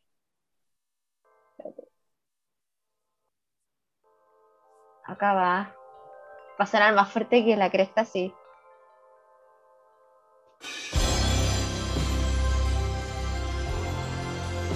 Es súper como. Como royal, Celestial, como real, sí. celestial, como de reyes. Sí, es hermosa. Es perfecta para una coronación, según yo. Sí, pues iban bajando la escalera así como amononados, así, con sus coronas, sus capas, todo el show. Y bueno, y ahí de ahí viene eh, la escena que es súper buena también, que es cuando buena. ya la María Antonieta está de cumpleaños Cumple 18 parece, ¿no? Y, y cumple 18 y lo están pasando chancho y el buen se raja con una torta bacán y una fiesta. No, y llegan como unos, unos como equilibristas de China, así como... Sí, o sea, y el buen como que show, le, ha- le hace el tremendo carrete de cumpleaños y la galla está súper feliz y lo pasan chancho. Y ahí suena ahí suena- Ceremony. Eh, The New Order, muy buena también. Sí. Que es ¡Ay, como qué en el montaje del carrete! En el montaje del carrete con esa canción es muy bueno. No, y me encima suena toda la canción. Sí, no, sí, canción. esto como que todo el carrete con esa canción. Y todo el carrete, y me encima hasta el amanecer, porque muestran todo lo que hacen. eh, después se van como. Es que esa canción es muy de, muy es de como qué? muy de carrete, de carrete, como con tu amigo y de ahí que termináis viendo como el amanecer. Es muy, Oh, es muy eso. Bueno, y en todo caso, cuando se fueron al amanecer, el Luis XVI no quiso ir, pues se fue a acostar porque aburrido. Se, se fue a mimir porque es otra onda el cabro. Sí, otra onda, estaba cansado, tenía que gobernar un país. Sí, po. Que claro, ahí se le vino como el peso del reinado encima, según yo. Sí, sí, estaba. Igual, como que había pasado ya, yo creo, como un año de que había asumido, Mm. más o menos. O menos, así como unos meses. Entonces ya estaba Sí. agotado. Bueno, ahí ya después empieza como la vida normal, ponte tú. Eh, y ahí eh, llega el hermano de esta mina como a hablar con el, con el Luis XVI para ver como que ya cabros pues hagan algo, ¿cachai? Como tengan hijos. Y después de eso la, la- el gallo empieza a ir a, a, a cazar como su hobby. Y ahí la mina le dice como, oye, en verdad ya tenemos que tener un hijo porque puta sería súper penca que tu, que tu cuñado tenga un hijo primero que nosotros. Y él bueno, le dice como, sí, vamos a solucionar esta weá y no sé qué. Y ahí como que al principio lo intentan, pero no les resulta mucho. Y de ahí pasa lo que había dicho la María Antonieta, que era como que la hermana del guan tuvo la guagua, Y ahí el buen como que ya dice, ya filo, se pone las pilas y ahí tienen el primer hijo. Sí, que era una niña, se llama María Teresa. Y ella, y claro, ella le dice como, no es lo que, no es lo que ellos esperaban ni ellos querían, pero yo, mi hija y no sé qué. Pero todos estaban esperando un heredero, Y ahí eh, Luis XVI muy tiernamente le regala a la María Antonieta como una casa en el campo. Sí, una casa en el campo, ella tenía sus animales, sus gallinitas, cultivaba cosas, iba con su hija para allá. Y como que se fue a vivir, y ese, sí, se fue a vivir para allá con la cabra chica, lo pasaban chancho, el buen reinaba y ahí vivía en el po. Y claro, después pasa el tiempo y empieza la revolución en Estados Unidos, po. Y ahí empieza, ya se muestran como las decisiones que toma Luis XVI, dice como ya manden plata para allá y no sé qué, porque ellos están en guerra con los ingleses, a los, Sí, po. Entonces, como que ahí toma esa decisión y esa decisión termina siendo la condena de los hueones, po. Claro, porque ellos tenían una crisis como monetaria importante y destinaban dinero y pierde plata mandándola para allá. Sí, po. Sí, po. Bueno, y paralelo a eso, y bueno, y entre medio... la María Antonieta se encuentra de nuevo con el conde Fersen. Porque el, el Luis XVI va para la casa, la va a ver y le dice como, oye, vente, vente a Versalles porque vamos a hacer una fiesta. Y ahí ella va y ahí se encuentra de nuevo con el conde Fersen, que es un buen que parece que luchó en la guerra a favor de Francia o algo así. Y ahí el buen está, se encuentran y se van a, de ahí lo invita a un carrete en, en el campo. Exacto. Y ahí se conocen y ahí ya la galla como que ya se suelta y es como ya la pasó bien con el Conde Fersen, que el Conde Fersen era Christian Grey. Sí, y ahí el otro día me recordé cuando la vi, dije, oh, ¿verdad? Este bueno es Christian Grey. Hoy, hoy otro dato, otro dato, que el Tom Hardy aparecía en la peli. Sí. Pero muy chiquitito, chiquito. Muy, muy bebé Tom Hardy. No tenía músculos, nada. Ni siquiera tenía la voz que tiene ahora. Bueno, y ahí ya está con el conde Fersen y como que lo pasan chancho y de ahí el buen se va y ella tiene que volver a su, a su vida en Versalles también, po. Y ahí cuando ella llega a Versalles, eh, se va como, están como jugando cartas, como con la familia, no sé qué, y le dice al, a Luis dice como, oye, eh, te tienes que ir a la ópera, no sé qué, el buen dice, no, en verdad me quiero quedar acá, no sé qué, y él dice, ah, bueno, ella me voy a acostar. Y ahí cuando te va a acostar, eh, suena eh, I Don't Like This de The Strokes. Y no, era Whatever empieza a pensar en el. Ah, Whatever Happened, ya. Eh, tenéis razón, la confundí. Y ahí suena whatever, eh, whatever, Happened de los Strokes, cuando ella se empieza como a recordar al conde Fersen y se da cuenta como que está como súper enamorada, como muy adolescente. Sí, se da cuenta que está enamorada porque todo el rato pensaba en él. Se acordaba de puras cosas así como sus manos, su cara. Eh, pero es una escena como súper adolescente, es como muy de cabra chica. Sí, sí, mucho, mucho. Pero ahí como que después, como que eso se corta abruptamente y empieza como a mostrar que está quedando la crema, pues. Sí, pues empieza la crisis. Sí, la gran revolución francesa. Nos damos cuenta, nos damos cuenta de la revolución y ahí, y entre medio tienen otro hijo, que es el, el heredero ya finalmente. Sí, el del Y eh, están todos súper felices y la familia feliz y él lo pasa chancho porque está, tuvo el, hijo que todos esperaban. Y entre medio también tiene otra guagua. Sí. Y esa guagua se muere. Sí, se muere. Y ahí está, muestran el luto, el luto de María Antonieta que en el fondo pasó con el, con el Luis XVI porque se le murió el hijo. Y ya de ahí empieza a quedar la cagada con el tema de la revolución. Y sí, ahí esa parte cuando se muere el hijo porque los muestra súper humanos. Sí, es como súper humano el dolor que, se, que, se, que muestran de la, de la, de la María Antonieta, como que te das cuenta que no es solo una reina, sino que también una mujer que perdió a su hijo, y igual está. Sí, en verdad como que yo siento que la parte de la crisis eh, los, humaniza un montón ellos dos, por lo menos en la película. Porque ah, como que demuestran que el tipo no tenía malas intenciones, sino que estaba pésimamente mal asesorado. Este tenía como un Perkin que era un secretario, pero era pésimo. Sí, le daba puras ideas hueonas. Era pésimo. Sí, muy malo, muy malo. Y, y, en eso como que les dicen que se tienen que ir del palacio y ella no se quería ir del palacio si no se iba a él. Y ahí después le dicen que no, que tienen que irse por lo menos la, la corte, que era como la duquesa de Polignac y las cuñadas. Que Mm, dice- muestra que todos se- porque era se gente van, que estaba súper mal, porque estaban como súper mal evaluados y todos los odiaban, entonces tenían que ir a sacarlos porque estaban en riesgo. Y bueno, y ahí ya se quedan ellos ahí, pasan la crisis, está todo súper mal. Y finalmente la, la weá termina con que se van, de- tienen que ir del palacio. Exacto. o sea, Oye, hay una la es súper- brígida cuando estaban comiendo, así la Sí. última cena, y se escuchan los gritos de la gente afuera, y ellos como tratando de cenar. Sí, Oh, re brígido. Y no, y después de eso, eh, la María Antonieta sale y le hace como una reverencia a, a la gente. Sí. Así como yo estoy aquí para esa escena-. Y es como súper dura la escena porque la galla sale y les hace una reverencia y todos se quedan callados y la miran. Sí. Y es Y como súper fuerte, como que en el fondo ella trata de decir como, oye, yo no, no soy así, ¿cachai? Como No, y yo ella no no soy se, como, como ustedes dicen. y no se quería ir al principio, pues si, no, si la, la vez cuando dijeron así como ya nos tenemos que ir, fue cuando tocaron la puerta y le dijeron vienen a matar a la reina. Y ahí pescaron a los cabros como- chicos y se fueron. Sí. Pero ahí se van en el, en el carruaje y el weón le dice como, ¿estáis mirando tu, tu jardín o algo así? Y ella dice, no, me estoy despidiendo. Y ahí termina la película. Sí, y la escena, la de los créditos, era una canción de The Cure que se llama All Cats Are Grey.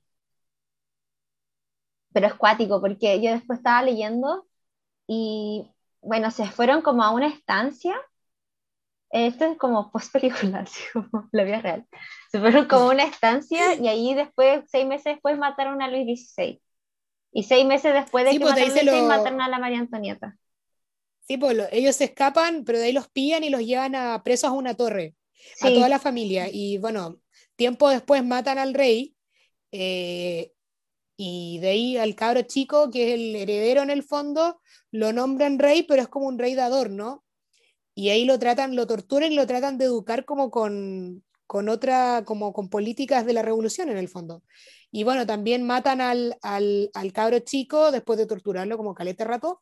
Y a la hija, a la María Teresa, la envían a otra con familiares, ¿cachai? Y a la María Antonieta la matan. Sí. No, y encima trataron como de, de- Bueno, también mataron a la hermana de Luis XVI, po, a la que era la Sí, amiga de po. María Antonieta. Y creo que ella es Claro. santa, es santa ahora, no sé por qué. Bueno, la cosa es que lo que trataban de hacer todo el rato era como demonizar la figura de María Antonieta, decir como que ella había, no sé, obligaban al, a Luis XVII, al hijo, a decir que Mm, eh, la María Antonieta la había masturbado con la tía, que le hacían hacer cosas indecorosas. que era como. Que Que eran como- como unos depravados. Sí, como que eran depravados y eran puras mentiras. po. Y hay una anécdota así como que quedó registrada en un libro que decía que cuando la María Antonieta la iban a decapitar en la guillotina, eh, subió así como a la escalera y, y le pisó el pie como a uno de los, de los hombres que la iba a matar. Y le dijo, ay, discúlpame, no te vi. Y le pidió disculpa. Y el loco quedó así como, como si la mina fuese tan ¿Mm? visceral como dicen que es, nunca me hubiese pedido disculpa a la persona que le iba a matar. Y la mina como que dijo, uy, perdón, te pisé, así como muy random. Entonces como que al final, históricamente, claro, la han demonizado caleta, pero después la historia como que igual se ha encargado como de hacerla ver como que ella en verdad era una persona que, claro, tenía lujos, pero no era la culpable de toda esta weá, ¿cachai? Es que al final igual como que la gente enaltece caleta como a los reyes o esas cosas, pero al final igual son personas normales, como que tienen problemas de persona normal, ¿cachai? Sí, po. Tal vez no tenéis problemas de plata o esas cosas, pero igual tenéis problemas, como todo el mundo. Entonces, ese es el tema, como que le pedían demasiado a una galla que nunca estuvo preparada para reinar. No, nunca, pues encima era una niña, así, se murió como a los 33 años, tenía un poco más de años que nosotras nomás, bueno.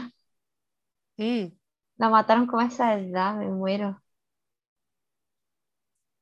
pero, La media voladita. puta, pero esta película me gusta como pinta a la María Antonieta, como que siento que es como una buena, una buena como representación.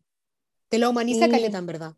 No, y la hace como más cercana, el hecho que tenga la música que tiene, que, Sí, que ella ha sido enfocada como, oye, esta niña era una niña, cometía errores propios de su edad, ¿cachai?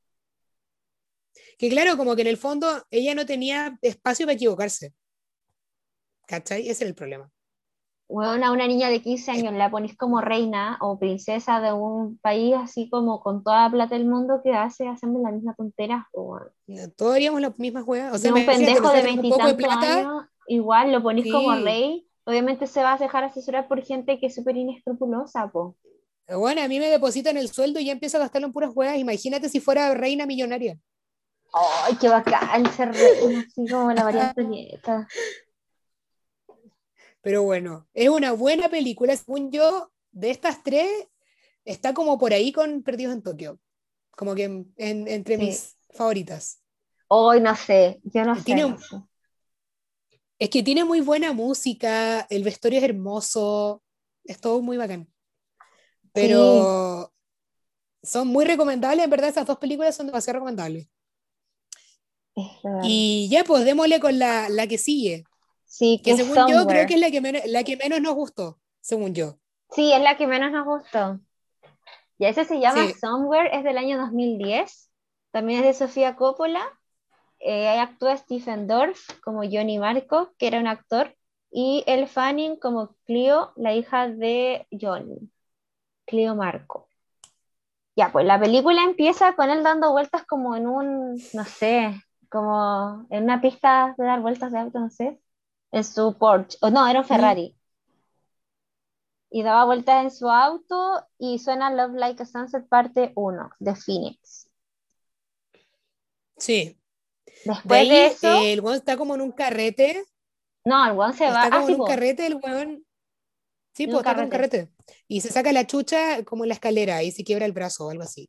Sí, y de ahí hay un corte y aparece el buen acostado eh, viendo como a unas chiquillas bailando el caño como en su pieza, como unas mellizas. Eran, Y sí, están iguales. bailando My Hero, eh, están bailando My Hero de los Foo Fighters. Y lo curioso de esta weá es que ponen la canción entera.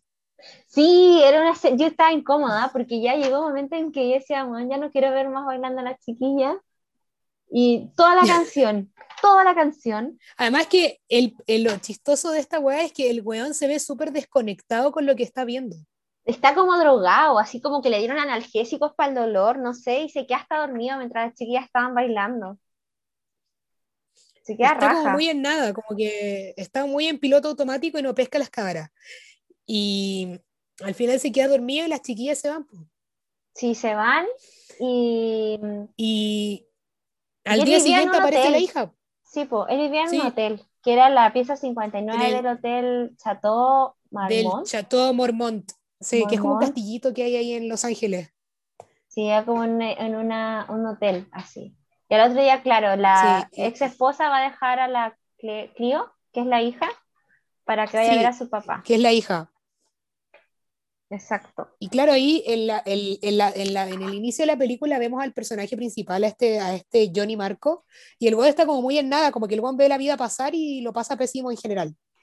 Y aparece su hija y tampoco tiene mucha conexión con ella, pero después, el día que le, le toca como estar con ella, él la lleva como a su clase de patinaje, y ahí él como que al principio no la pesca mucho, pero luego como que la ve bailando o haciendo patinaje artístico, y ahí como que se da cuenta que como que encuentra una conexión con ella, siento. No, como que de verdad la hija era buena. Sí, y ahí y ahí suena la suena canción cool. Cool de Gwen Stefani, que es muy buena canción. Y también aparece completa la canción. A ver, ponla. Ahí está hoy. Ay, que esa- el video de esa canción. Es un Amo el beso. video de esa canción. En el Es lago Como. Muy bueno, me encanta. Hermoso. Sí, yo como Ah. que veía, veía el video y como que quiero estar ahí. No, y era así como bacán porque. Ay, espérate que me da miedo que nos quiten el, el, po- el podcast. El podcast, el podcast. El podcast. Ya, entonces yo me acuerdo Ya, que en el video estaba la, la Gwen Stefani como recordando cuando conoció a su amor en el lago Como. ¿Te acordáis que salía Sí. como con el pelo castaño y corto?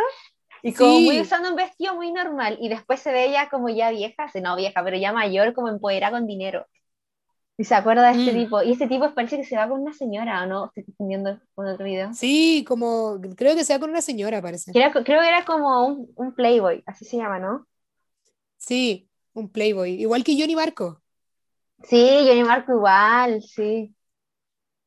Ya, pues entonces ahí él ve a la hija y él tiene un problema, porque todo el rato que va en el auto con la hija le dice, oye, nos están siguiendo, nos están siguiendo, nos están siguiendo. Pero si te fijas, igual le llegan como unos mensajes como de odio. Sí, que le ponen así como, ¿quién chucharí? ¿Qué te creí? Valís wea así. callampa, eres repenca, cosas así, pero obviamente en inglés, pero muy traducida a la chilena. Y en Esto eso es él una va libre de los mensajes. Claro, porque esto, como era, Eh, era una- un podcast con opiniones no autorizadas. Exactamente, así que cualquier cosa que digamos no está validado por ningún conocimiento real, sino que solamente nuestras impresiones. Así es. Después el, el Johnny Marco va a la hija a la casa de su hija y llega al hotel y hay un carrete en la habitación. Sí, como que por nada abre la puerta y un carrete. Sí. No, y lo loco es que se encuentra en el ascensor con el. Con este Con el, con el Benicio del Benicio Toro. del Toro. Sí, Sí, ese un cameo. Y ahí le dice así como, eh, ay, viví acá, ¿y dónde viví? No, en el 59. Y le dice, oye, una vez conocí a Bono en el 69. O sea, el 59. Y como que en ese, ese departamento estaba Bono carreteando una vez, po. Y es como, oye, el weón loco. La cuestión es que llega, conoce una mina, iba a tirar con la mina y el weón se queda dormido. Sí, se mime, se mime. Sí, dijo, a vivir, pa, y se quedó raja. A mí Miri murió. Y después ese día se levanta y ve a la vecina y después se va a tirar con la vecina el otro día. Y ve a la hija Sí. después y la hija le, le dijo así como que se venía como con el bolso y cosas así. Y de ahí como que la, la mamá de la hija le dice como que por teléfono que necesita tomarse unos días, como que algo le pasaba. Y le entregó a la hija, así como que ella no podía ahora con lidiar con eso. Un misterio por qué. Y la niña tenía que ir como a un campamento y le dijo, oye, no, si es por unos días nomás, porque ya después va a ir a un campamento. Y en ese entretanto, él tenía como, estaba como medio conflictuado porque tenía que ir a hacer como una promoción de una película de Italia. Mm, Y ahí se ve como que está con la Y- hija en la casa jugando Guitar Hero con su amigo. mm. Y ahí eh, tocan So Lonely de, de Police, creo, ¿o no? Sí, Sí. Y, y bueno, al final, al final el gallo se da cuenta que tiene que irse con la cabra chica a Milán, a los premios. Y era un premio muy Viejito. italiano, así. era, eh, pero era como era como Rafaela Carrá, weón. era como muy festival de viña esa weá, según yo. Sí, era como Eurovisión, así, no sé. Sí. Y Era los premios eran un raro. gato con ceja, era muy raro. Sí, eran los premios gato, algo así. Como Pero bueno, la cosa es que llegan a, llegan a Milán y el buen es como súper famoso allá y van a un hotel La Garraja. Y ahí el buen como que hay un bonding time como muy choro con la hija, igual. Sí, la pasan Como re que comen bien. helado, van a la gelato. piscina. Gelato, Ya, gelato, gelato.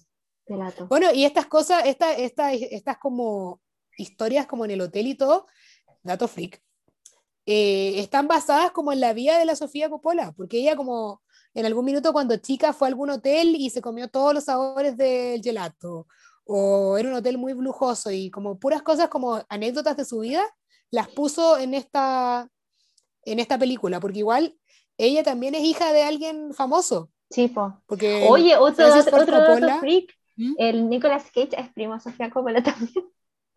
puta, weón, son todos hermanos y primos en esta weá. La Udi. Ah, ¡Ah! no nos funen, por no, no favor. nos ponen. No nos ponen, por fin. Pero bueno, la cosa es que van a los premios, lo pasan chancho y de ahí se devuelven a, a Los Ángeles. Y ahí ella ya tiene que prepararse para ir a su campamento. Entonces van a comprar las cosas. cosas. Y ahí se quedan en pana, y de ahí se van para la casa. Y cuando el llegan al hotel, el, abren la puerta y el guan va a la pieza y hay una mina acostada, así como en pelota. Y el güey le dice como, ¿qué onda? Y la galla le dice como, ay, te vine a ver. Y el güey le dice no, y le cierra la puerta. Y se van a comer hamburguesas o algo así. Y al otro día tienen como un Y- día padre e hija. Van a la Y piscina están del en la hotel, piscina. se Y ahí suena, eh, suena una de Strokes. Sí, es, esa eh, canción es el disco B de You Only Live Once, como la parte B. ¿Mm? del IP. ¿Mm? Se llama I, I- ¿Cómo era? I will try anything. I'll try anything once. Sí, Y ahí él como que lo pasan chancho, están en la piscina y es como súper tierno. Y ahí después él la va a dejar al campamento. Y sí, es re loco la- porque la dejar como en un helicóptero. No, y van como paran en Las Vegas, como en el casino. Y de ahí van un helicóptero y la deja como con el helicóptero, la deja como con un auto que la lleva al campamento. Y ahí el guan como que se da cuenta que la va a echar de menos. No, y es re brígido porque cuando van ca- en camino antes de, Las Vegas o del casino, ella se pone a llorar porque, y la niña sabe que su mamá la dejó y dice que Mm. no sabe cuándo volverá y él le dice, pero si me tenía a mí y decía, no, es que tampoco te tengo a ti, pues, porque eres igual antes Porque tú nunca estás la crianza, pues. Y le dijo, porque tú nunca Si el buen estás. igual, igual uno como que empatiza con el weón, pero en el fondo igual el weón era pésimo papá. Sí, pésimo, porque tampoco estuvo involucrado al 100%, por lo menos por lo que se ve. No cachaba que la hija patinaba, no cachaba No, que era tan, tan despierta, que cocinaba, porque la niña cocinaba súper Mm. bien. Entonces al final el weón como que se da cuenta que su hija es bacán, como que... Bueno, igual te la demuestran como que ella igual es súper sola la hija, porque ella, por ejemplo, tenía 11 años y sabía cocinar. ¿Cachai? Sí. Y una niña de 11 años que sabe cocinar es porque a lo mejor tiene que cocinarse porque está sola. Mm. ¿Cachai? Entonces al final ahí el weón ya la, la deja en el taxi que se va al campamento y él como que le grita como, eh, sorry como por no haber estado nunca ahí. Y ella como que le- bueno, y no lo escucha weón- mucho, como solamente le hace así, ¡eh! Se. Pero claro, y como porque está el helicóptero funcionando. Ujú. Y ahí el weón se devuelve, eh, llega al hotel y el weón está como el día solo, se hace unos fideos, como que se veían asquerosos en verdad. Y Se hace como todo el paquete para él solo. sí, era rancio. Y ahí el weón como que mime, echa de menos a la hija y de repente decide dejar el hotel aparentemente, llama a la recepción y dice como, oye, guárdame mis cosas, les voy a dar una dirección y no sé qué, y el weón se va. Y esta parte es la que es muy rara, Sí, muy rara. porque el gon va en el auto, va a la carretera y sin como rumbo aparente, y de repente se baja y, Y empieza a en la caminar. de la carretera y empieza a caminar. Y la cara que tiene es una cara como de ansiedad. Sí, así como, ¿qué va a pasar? ¿Qué voy a hacer ahora? No, sabemos. no, y, y ahí es muy raro. no, y ahí termina la película y tú tienes como, ¿Mm? como No, y termina con Love Like Sunset parte 2 de Phoenix. Y ahí como que quedáis como, ¿qué va a hacer este weón? ¿Se va a matar? ¿Fue a mear? Eh, ¿Fue a tomar ¿Qué aire? va a hacer? ¿Qué va a hacer? ¿Cachai? ¿Por qué paró el auto en Mm. mitad del desierto? ¿Por qué hizo esa weá? Y, Y lo, nunca, lo vamos- sabemos qué pasa. Mm. No sabemos si al final él se queda con la Clio o, o no sé, ¿no cachai? O a lo mejor iba a buscarla al campamento, no sabemos. Claro, no, Lo- lo no deja sabemos súper abierto. Mm. Súper, súper abierto. Pero Tampoco sabemos por qué pidió que le llevaran las cosas a una dirección. A lo mejor quería sentar cabeza y, volver a una casa. No sabemos. como que ahora sí va a ser a cargo su hija, verdad nadie sabe qué pasa. No, y, ahí termina la película, po. Esta Tan, película tan. es como muy de escenas muy largas y como que Sí. tampoco hay mucho diálogo. Como bueno, casi todas las películas son así, las de Sofía Coppola. Y hay una escena que es como súper rara, que es cuando está, que esta no la contamos, pero en una cuando va a probarse unas prótesis para actuar en una Ah, película y al le sí, ponen po. una hueá de yeso en la cara y lo dejan ahí caleta rato. Sí, y yo Y de pensé, hecho como que hasta se olvidan de él. sí, Y el bueno está ahí como con la agua en la cabeza y está como, como casi, te da como claustrofobia la escena, según yo. Claro, porque tenían que hacerle como un molde de viejo, como que le iban a aumentar Sí. como 100 años el personaje. Y Mm. estaban como haciendo ese molde, y claro, y de hecho es re loco porque la cámara empieza a acercarse a su cara. Se Mm. acerca, se acerca, se acerca, y de repente, Y a empecé a escuchar la respiración. sí, es cuático. Pero ¿qué finalidad tuvo esa escena? No sé. No sé qué Yo finalidad creo tuvo. que era como que darse cuenta que el güey estaba solo, como, Bueno, es que la- además, no sé, la soledad era como el elemento en común de las tres películas. sí, es verdad. Porque en Perdidos en Tokio, Bob Harris y la Charlotte estaban como súper solos, cada uno en su bola, pero estaban solos. Y esa, esa soledad se acentuaba porque estaban en un país distinto que no era tan acogedor. En María Antonieta, María Antonieta está gran parte de la película sola. No, y también estaba en un país ajeno, Claro, Luis XVI no la pesca y pucha, no está en su casa, echa de menos a su mamá, echa de menos a su familia, lo pasa como poco mal igual. Y en esta, igual este Juan como que era un actor súper famoso, pero aún así estaba súper solo. Estaba más solo. Tenía como su mejor amigo nomás y ese era como su único amigo. Y no, y el amigo tampoco tenía tanto en común con él. No, porque era una persona como normal nomás. Como que el Juan creció con él y por eso eran amigos todavía, pero más allá de eso no. No, nada. No había más cosas en común. Pero ese era como el tema como común, era la soledad, yo creo. Sí, tanto solo. El Bob con la Charlotte, eh, la María Antonieta y el 16, el Johnny con la hija, con la Clio, la Clio estaba súper sola, súper, súper sola. Y ella como que, ella como que pedía ayuda, porque al final, como que ella se sentía mm. sola. Es religio. Es que como que trataba de, de, hacerlo pasar piola, pero llega un minuto en que ya en verdad ya no puede más, igual tiene 11 años. Como que tampoco le puedes pedir mucho más a una niña de 11 años. Pero eso, como que es el, el tema en común y, y que igual hay como un crecimiento en todos los personajes también, como una maduración. Sí, sí. Siento yo, porque en Perdidos en Tokio, como que el, encuentro con Bob Harris a la Charlotte le sirve como para madurar y el otro bueno también como para crecer también un poco, en el fondo. No, para saber lo que quiere, porque de hecho mismo le decía a su mm. señora por teléfono, no sé lo que quiero. Y ella se enojaba porque decía, ah, que eres cabro chico, así como te dio la mm. crisis, que por qué no sabía lo que quería. Mm. Y la María Antonieta igual, pues llega como una mina, una niña de 15 años, y ahí también se da cuenta que va creciendo con todo lo que le pasa y finalmente con el dolor de haber perdido las guaguas también, pues el hijo. Sí, de hecho ella como buscando en internet se le murieron como tres hijos, bebés. Mm. Igual eh, en, la, en Somewhere, Johnny Marco, cuando se queda solo, con cuando ya la hija se fue al campamento, llama a la señora, a la ex señora llorando diciéndole como soy pésimo, no soy nada, y ahí el también como que se da cuenta que está súper solo. Sí, pues.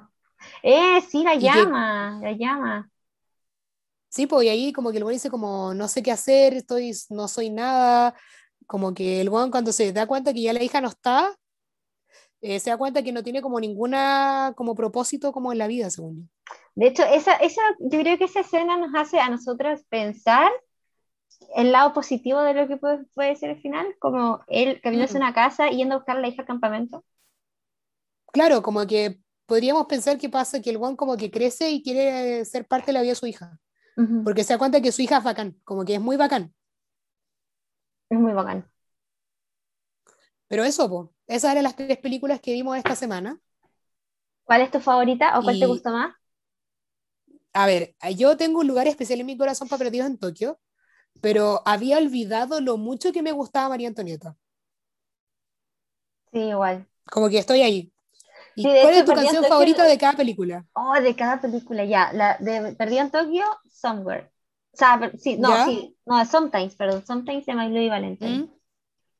Eh, ya, pero porque el disco de ese Loveless es mi disco favorito del Shoegaze y toda la wea. Ya, eh, Sometimes. De María Antonieta, oh, estoy entre, oh, no, es que ahí yo creo que están todas las mejores canciones. Estoy entre Ceremony, que me encanta Ceremony, ¿Mm?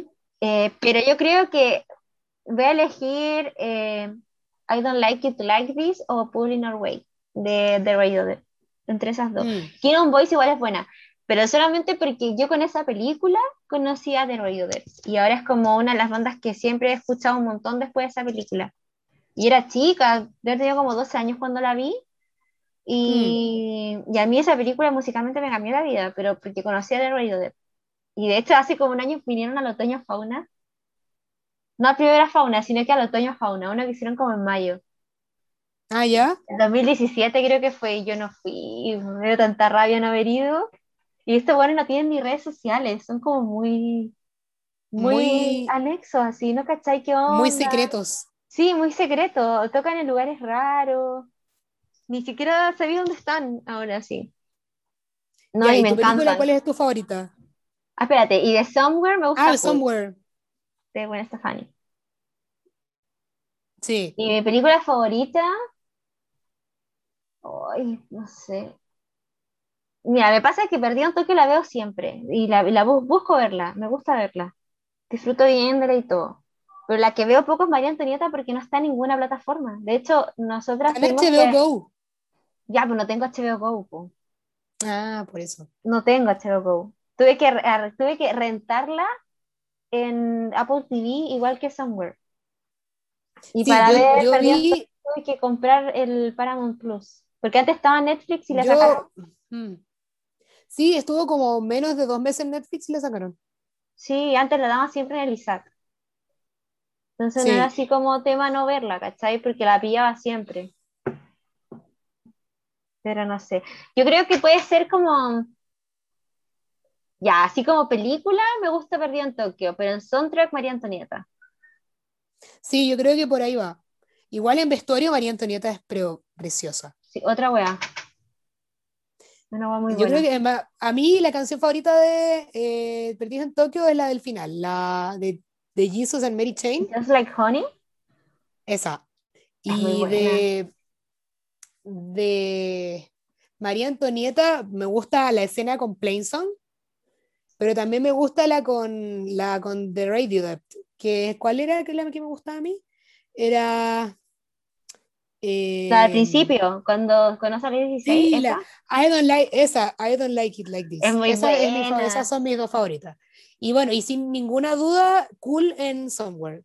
Somewhere en película no me gustó. O sea, la tengo en DVD y todo, pero no me gustó. O sea, como que uno está ahí porque Sofía Stan, ¿cachai? No apaña la Sofía, Ah, obvio. ¿cachai? Yo la apaño. No, fue tan- no es tan buena, pero yo la apaño igual siempre. Sí, pero no, yo creo que la mejor, hoy no sé, el nivel de soundtrack, María Antonieta es otra wea. Mm. De verdad que otra wea. O sea, a nivel de que no es muy buena. Nada que hacer. Y Perdido en Tokio en guion, en estética, todo es, es muy buena, es muy, Mm. muy bonita. Tiene el medio Como que guion. cada una tiene elementos buenos y tiene tremendos guiones también. Sí, sí, muy bueno. Bueno, Sofía hizo, o sea, a ver, yo ya pensaba, cuando la Sofía la destruyeron por actuar mal en El Padrino 3, yo decía, o igual le hicieron un favor porque eso la obligó a ella a hacer a dirección y a hacer guion, ¿cachai? Sí, pues como que ahí ella se dio cuenta que no, la mano no iba por la actuación, sino que iba por el, la dirección más que otra cosa. Igual el, eh, me di cuenta que también sale como en, en Star Wars.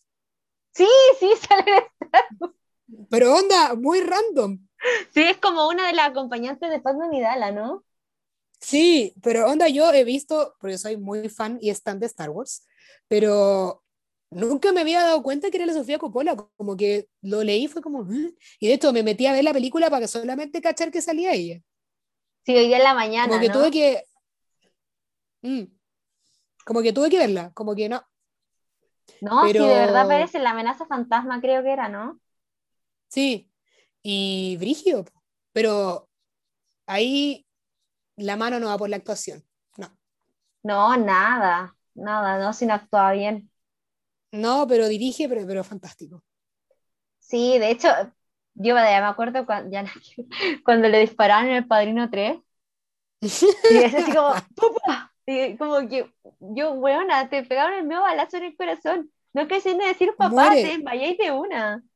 No decís nada, solo te mueres. De ya. hecho, esa, esa escena, ayer me daba pena, pero solamente por el llanto del Pacino. Porque weón grita como un llanto ahogado. Oh, qué guau más brígida. No, si en verdad, como que esa película, si bien a mí no me gustan las secuelas porque nunca son buenas, Padrino Pero- 2, buenísima. Ya, la, sí, el padrino de Fonísima, creo que la 3 era innecesaria, Sí. no me funen, pero encuentro No, que era es necesaria. innecesaria.